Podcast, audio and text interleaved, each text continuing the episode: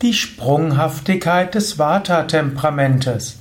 Ein Eintrag im Yoga Vidya Lexikon der Persönlichkeit und eine Ausgabe des Ayurveda Podcasts von www.yoga-vidya.de. Das Vata-Temperament ist das Lufttemperament.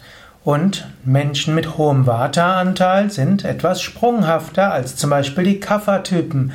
Kapha-Typen sind etwas beständiger. Dessen kann man sich bewusst sein. Angenommen, du bist ein jemand mit hohem Vata-Anteil, dann bist du jemand, der etwas sprunghafter ist.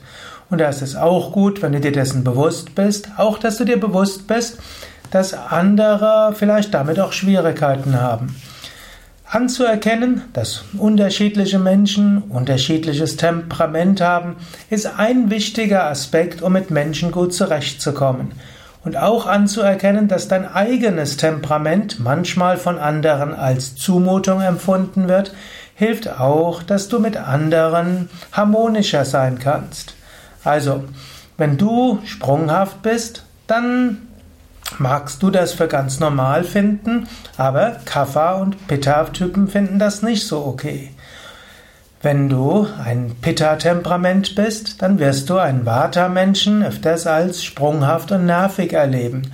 Ist ganz schön, mit dem so zwischendurch zusammen zu sein, aber ein Vata-Typ wird dann zwischendurch immer wieder ja, etwas ankündigen, was er nicht umsetzt. Er wird es dafür toll finden, was er nachher für nicht mehr gut findet.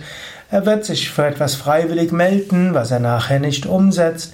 Er wird heute himmelhoch jauchzend sein und morgen das ganz vergessen haben. Sprunghaftigkeit des Vata-Temperamentes. Du solltest das akzeptieren, wenn du Pitta- oder Kapha-Typ bist. So ist der Mensch eben. Zu probieren, einen Vata-Mensch umzuerziehen zu einem ruhigen, gemütlichen, zuverlässigen Zeitgenossen, ist ziemlicher Aufwand und vermutlich nicht von Erfolg gekrönt. Daher lerne es, den Vata-Menschen so zu akzeptieren, wie er ist. Und wenn du selbst ein Vata-Mensch bist, dann sei dir bewusst, ja, du bist sprunghaft und verpflichte dich vielleicht nicht voreilig zu etwas. Und sei dir bewusst, dass andere vielleicht etwas mehr, wie könnte man sagen, Verlässlichkeit einfordern werden.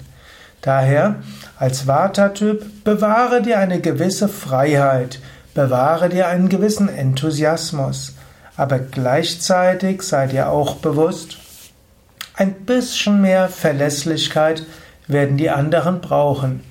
Damit man in einem Team zusammenwirken kann, muss man sich auch auf den anderen verlassen können.